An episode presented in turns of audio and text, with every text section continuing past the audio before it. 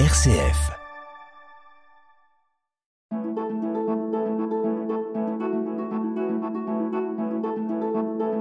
Itinéraire. RCF. Bonjour, chères auditrices et auditeurs. Nous avons aujourd'hui un invité, c'est euh, Patrick Guillonneau. Bonjour Patrick. Bonjour à tous. Bonjour Patrick. Bonjour Claire. Bonjour Auguste. Patrick, vous êtes euh, retraité et engagé depuis toujours dans le monde associatif. Alors, vous nous direz ce que signifie être retraité et, toujours dans le monde associatif quand même, hein, bien sûr. Et vous nous parlerez surtout de quelque chose qui vous est cher parce que vous en avez été l'artisan. C'est l'association Relais que tout le monde connaît à, à Bourges, bien sûr, et qui continue. Et puis, euh, vous êtes aussi impliqué dans d'autres associations, notamment dans l'accueil de réfugiés, de migrants. Nous savons que vous avez, on en a parlé, d'une famille ukrainienne à votre domicile. C'est pas, c'est pas simple dans la durée. C'est un, un sujet qu'on qu'on abordera avec vous, si vous voulez bien. Dites-nous un peu votre parcours. Comment vous êtes arrivé à, à gérer ben, une entreprise, c'est une euh, petite entreprise je sais pas, il faut relais, mais par le début. alors. oui, Oui. oui, Je suis né euh, dans la forêt solognote. avec Rabolio? Euh, oui, peu. tout à fait, puisque d'une famille modeste, mon père était bûcheron D'accord. et mon grand-père était régisseur d'une propriété dans laquelle on habitait et qui faisait euh, 500 hectares et, et, et qui n'était traversée par aucune route. Le premier voisin était à 2 kilomètres, enfin, de chemin de terre, donc euh, voilà, c'est là que j'ai grandi, quoi.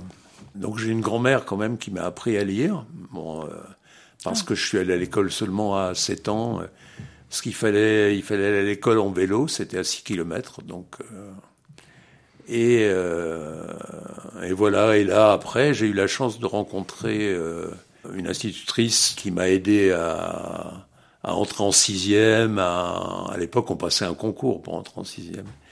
Et euh, c'était vraiment une, c'était une militante communiste. Et donc, euh, moi, j'allais à l'église parce que ma famille était assez pratiquante. Et euh, en même temps, euh, j'allais à l'école. euh, j'ai échappé à l'école privée parce que j'habitais un petit village. Enfin, j'allais à l'école dans un petit village et il y avait deux, deux châteaux, deux propriétés, donc euh, de nobles, à qui appartenait tout le village. C'est vraiment la Sologne, là, le, la Ah Sologne oui, oui, profonde. la Sologne, près de Romorantin. Oui. Ah oui. Avec les sentiers d'agrénage, vous avez couru dans les sentiers d'agrénage, je suppose. Ah oui, tout à fait. Euh, le sentier d'agrenage faisait une douzaine de kilomètres par jour euh, quand il fallait aller euh, porter le grain. Voilà, au c'est le- là que les gardes-chasse fréquentent ces, ces sentiers pour jeter du grain au faisan, voilà. Voilà, c'est hein. ça, oui. Ouais. Bah, je vois que vous y connaissez. Un petit peu. Donc, euh, donc j'ai pu aller au lycée. Là, bah, j'ai découvert un autre monde parce que c'était, euh, oui, j'étais vraiment de la campagne. On était très très isolés et euh, bon. euh, alors j'ai découvert beaucoup de choses euh, en allant euh, au collège, enfin au lycée. C'est une enfance un peu particulière. Alors j'ai, oui, j'ai lu l'épître euh, jusqu'à l'âge de 15 ans.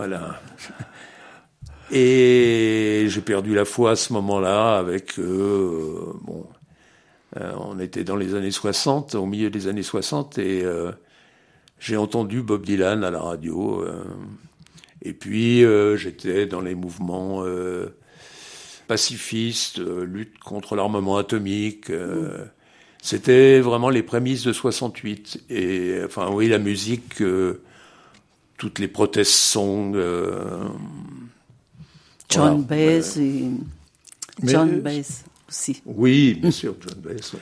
Mais ce que vous nous dites là, c'est quand même un- une, sorte, une richesse culturelle euh, importante, enfin, le- et, et en même temps une formation critique, puisque vous parlez de d'engagement politique, d'engagement sociaux. Oui, assez Ça tôt, n'est pas mais, euh, forcément de l'image qu'on a d'un petit village au, au sein du- d'une d'une contrée très. Oui, même en Morantin, c'était pas une ville, euh, c'est pas une grande ville, mais euh, je me souviens quand même que, euh, qu'on a fait la, on a défilé dans la ville, on était allé voir le maire parce qu'on n'avait pas de prof euh, de français euh, au bout de trois mois, quand on était en seconde, je crois, en première. Mais ça a changé depuis ou pas beaucoup, je crois. non, mais à l'époque, c'était pas courant. C'était pas courant quand même.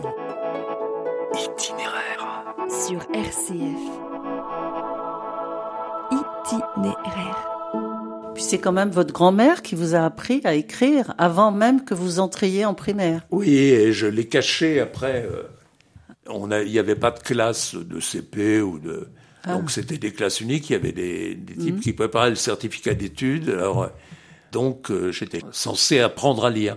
Or je donc je cachais le fait que je lisais quoi.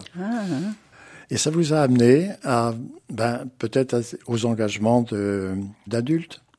Oui, alors j'ai eu un parcours un peu compliqué quand même parce que euh, donc après des engagements euh, pacifistes, je suis allé à Fessenheim par exemple euh, pour la centrale. Je me rappelle plus en quelle année c'était, mais c'était avant 68. Il y a eu Lar- Larzac, mais il y a eu 68 quoi. Et 68 pour moi ça a été un choc euh, terrible parce que je je n'ai pas passé mon bac. Enfin c'était compliqué. Mes parents j'avais sept parts de bourse et je voyais bien que j'étais une charge pour mes parents qui n'avaient pas d'argent. Donc j'ai décidé d'aller travailler. Et euh, Vous aviez quel âge là En euh, 68. 17 ans. 17 ans, 18, 68. ouais. d'accord. J'ai été travailler à l'usine, j'ai été auxiliaire de bureau, j'ai et puis euh, j'ai participé à enfin aux événements de 68. Je suis allé à Paris et euh, et puis je revenais en province quand même. Je revenais dans ma dans ma campagne, enfin dans dans, dans la ville d'abord, puis dans la campagne. Enfin, je sentais bien que c'était un monde qui était en train de basculer.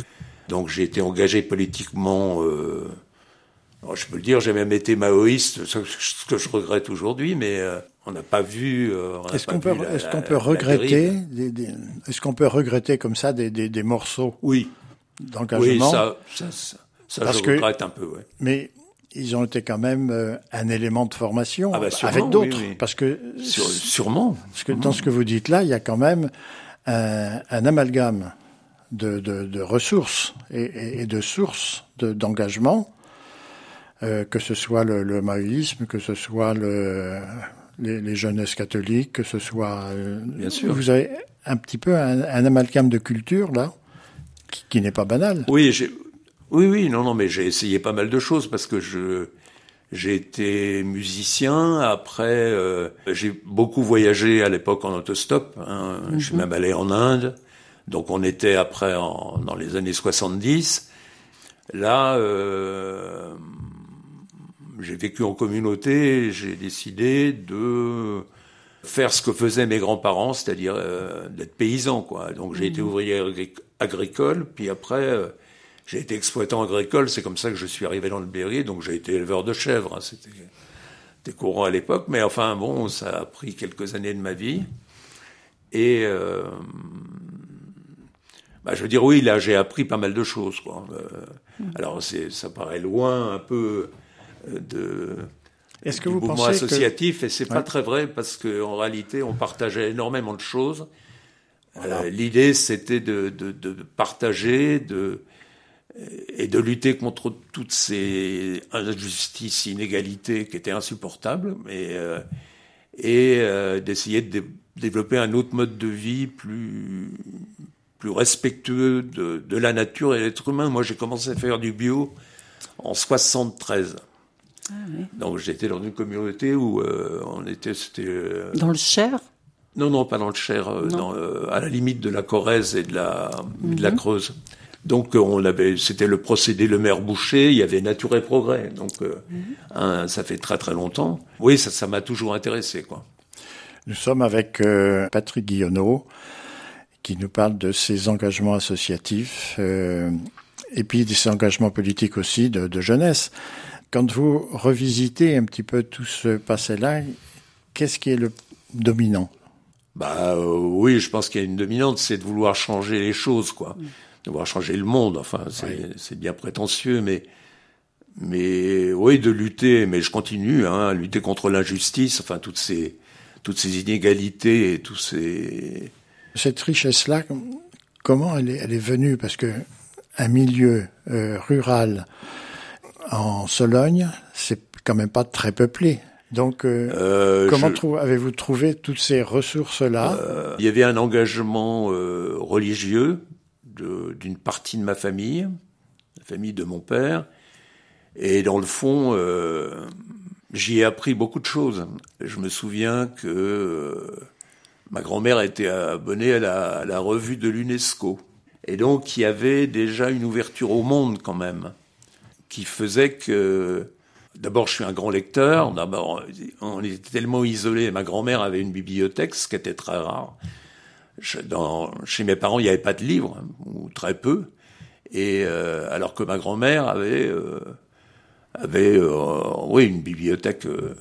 et donc, bah, je sais pas, j'ai vécu dans les livres. Dans les comme- livres et dans la nature en même temps. Ah oui, Parce oui, que oui. En Sologne, il n'y a pas beaucoup de monde, mais il y a des animaux, il y a. Ah oui, oui, mais j'aimais beaucoup la ensuite. forêt, je l'aime Mm. toujours, même si je vis en ville, mais ça conduit à l'introspection. On n'a pas de camarades de jeu euh, parce qu'on habite trop loin. euh. Enfin, je sais pas, oui, ça, ça oblige à faire fonctionner son imagination, à rêver aussi. Bon, c'est quand même un milieu culturel riche. Parce que Alors, vous oui. avez, en tout cas, vous avez saisi toutes les occasions qui, qui étaient euh, offertes, mais vous avez le, le sentiment d'avoir été isolé ou où il y avait un noyau, parce que à 17 ans, on n'est pas tout seul.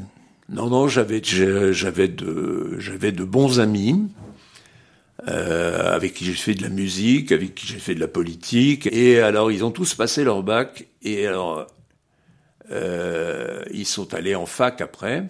N'ayant pas passé mon bac au bon moment, je l'ai passé par correspondance. Et j'avais été sélectionné sur les maths plutôt, euh, ce qu'on appelait la math LM à ce moment-là. Et j'ai passé un bac philo parce que les maths avaient changé. Enfin, je pouvais plus. Et donc j'ai eu un bac philo. Et alors je suis allé faire de la philosophie en fac, rejoindre mes amis.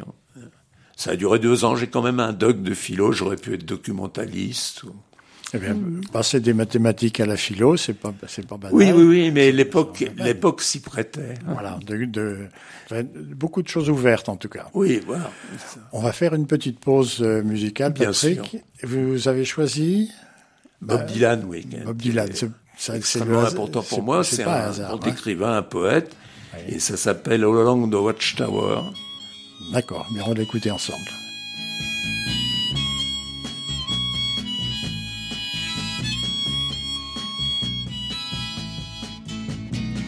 There must be some way out of here, said the joker to the thief. There's too much confusion, I can't get no relief. Businessmen, they drink my wine,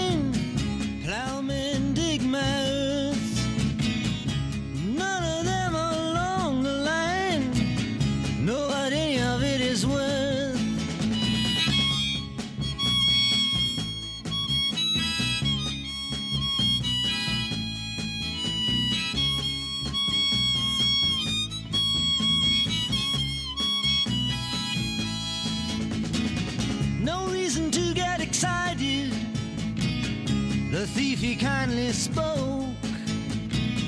There are many here among us who feel that life is but a joke.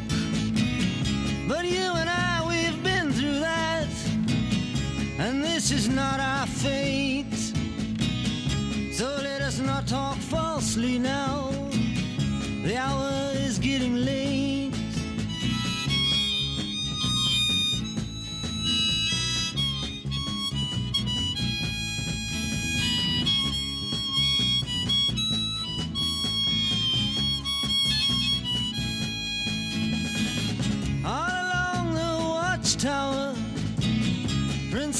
Kept the view.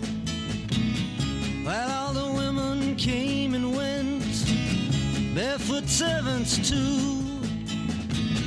Outside in the distance, a wild cat did growl.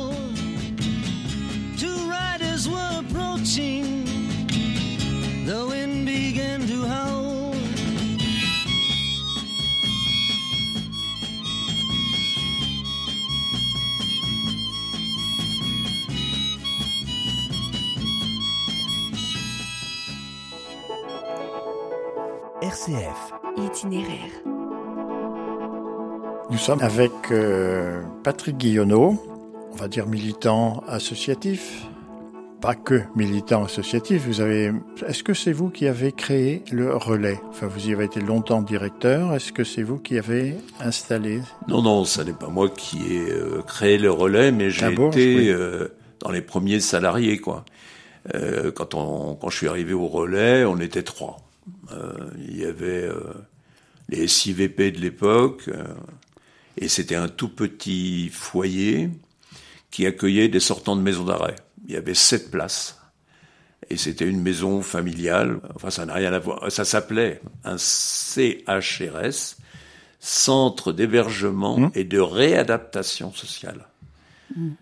C'est c'est devenu après, dans les années 90, réinsertion sociale. Et oui, Mais c'était vrai. Hein, ça voulait bien dire ce que ça voulait dire. Voilà, les mots évoluent aussi. Mais oui, heureusement, heureusement.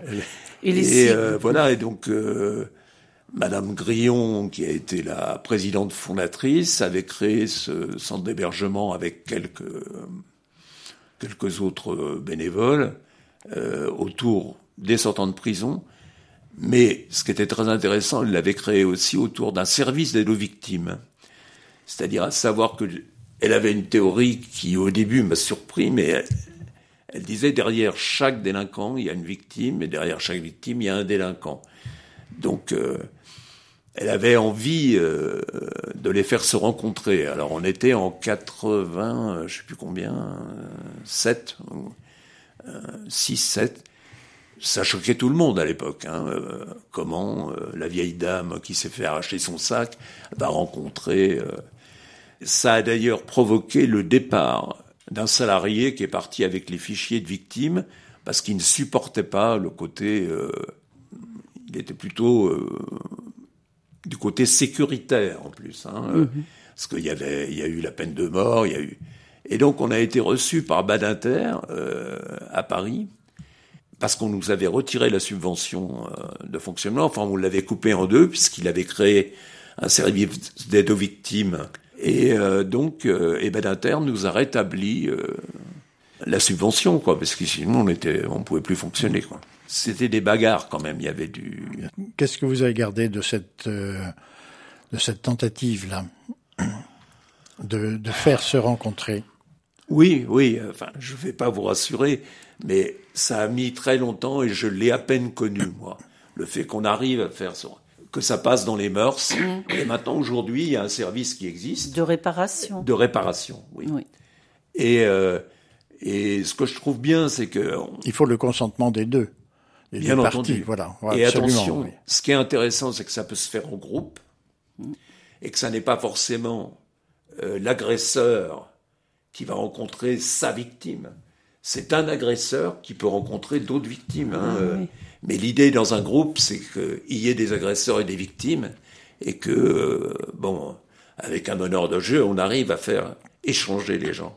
Est-ce que vous en avez tiré euh, de, de cette expérience un bénéfice positif vu par euh, des délinquants? Enfin, par des délinquants, j'aime pas beaucoup le mot parce que c'est un, Oui, un oui, mot non, qui, non, qui- mais, qui statufie un petit peu les, les choses, mais qui a, à un moment donné, a été dans cette Alors, euh, rôle. ils étaient extrêmement choqués au départ. hein. Oui. Euh, non, euh, je vais pas la rencontrer. Euh, euh, ça va pas, c'est la honte, quoi. C'est, c'est, c'est-à-dire souvent ils avaient honte. conscience d'avoir fait une, une bêtise, quoi. hein. Une Et puis d'avoir quand même blessé quelqu'un. Oui, oui. Enfin, oui. blessé dans tous les Oui, sens du, du oui. terme. C'est Oui, pas oui. forcément l'agression physique. Mais Et puis, euh, je me souviens des deux, trois premières expériences où euh, ça a débloqué les choses, quoi. J'ai jamais vu un délinquant et sa victime, mais une victime et un délinquant dans des actes qui étaient assez voisins. Et finalement, ça le, d'abord, ça les rassurait, les, les délinquants aussi, parce que c'était pas leur victime, c'en était une autre. Ils pouvaient parler plus facilement. Et je pense que c'était important, quoi. C'était, oui, c'était, c'était extrêmement positif pour eux. est-ce que, de, de, de leur part, ça les a amenés à une réparation? Je n'en ai aucun souvenir et la réparation pour nous, elle était symbolique, mais eh, enfin, elle était psychologique. Mais quand je suis arrivé au relais, enfin au service des victimes, j'étais extrêmement choqué que les victimes demandent une réparation matérielle. Et puis je me dis, mais c'est pas ça la réparation, c'est pas. Or, en réalité, j'ai vite compris que c'était extrêmement important parce que c'était le mode premier de la reconnaissance. Ah oui. Que ça vous était arrivé et qu'on vous devait, enfin, cette reconnaissance, et notamment pécuniaire. Itinéraire, itinéraire, itinéraire. Itinéraire sur RCF. Et du côté des, des victimes, quelle a été la, la réaction après? Est-ce que la personne qui a été victime, avec tout le ressentiment que l'on peut avoir, et puis la blessure psychologique d'avoir été agressé, volé, pillé, je sais pas, il y a une autre vision, une autre vision du monde peut-être, je sais pas, c'est peut-être beaucoup dire. Je crois que c'est très variable. Il y a où vous avez raison, c'est qu'en général ça se passe comme ça, c'est-à-dire que les gens quelque part ça les réconcilie un peu avec le monde.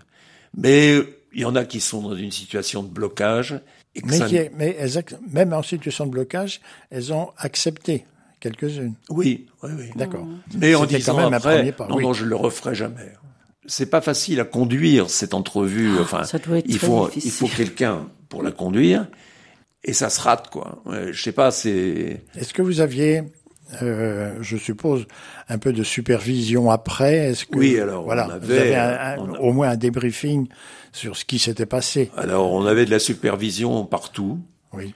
et euh, notamment pour ça, oui. Bon, c'est ça l'important. Parce que c'est très compliqué, quoi. C'est finalement, euh, on, on peut se tromper, on peut, enfin, je sais pas, on a des, on a des victimes qui nous énervent, et on a des délinquants qui nous énervent. Il y en a qu'on aime bien, il y en a qu'un- et euh, quelque part, c'est dur d'être objectif et d'appréhender euh, une agression, par exemple, dans tout ce que ça comporte. Vous étiez plusieurs à, à Oui. avoir la formation pour oui, faire oui, ça? Oui.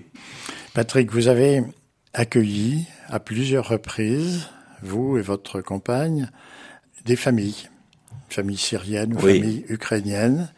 Vous avez une maison. Comment vous partagez votre temps, votre espace? Comment ça se passe? Parce que ça n'est pas évident.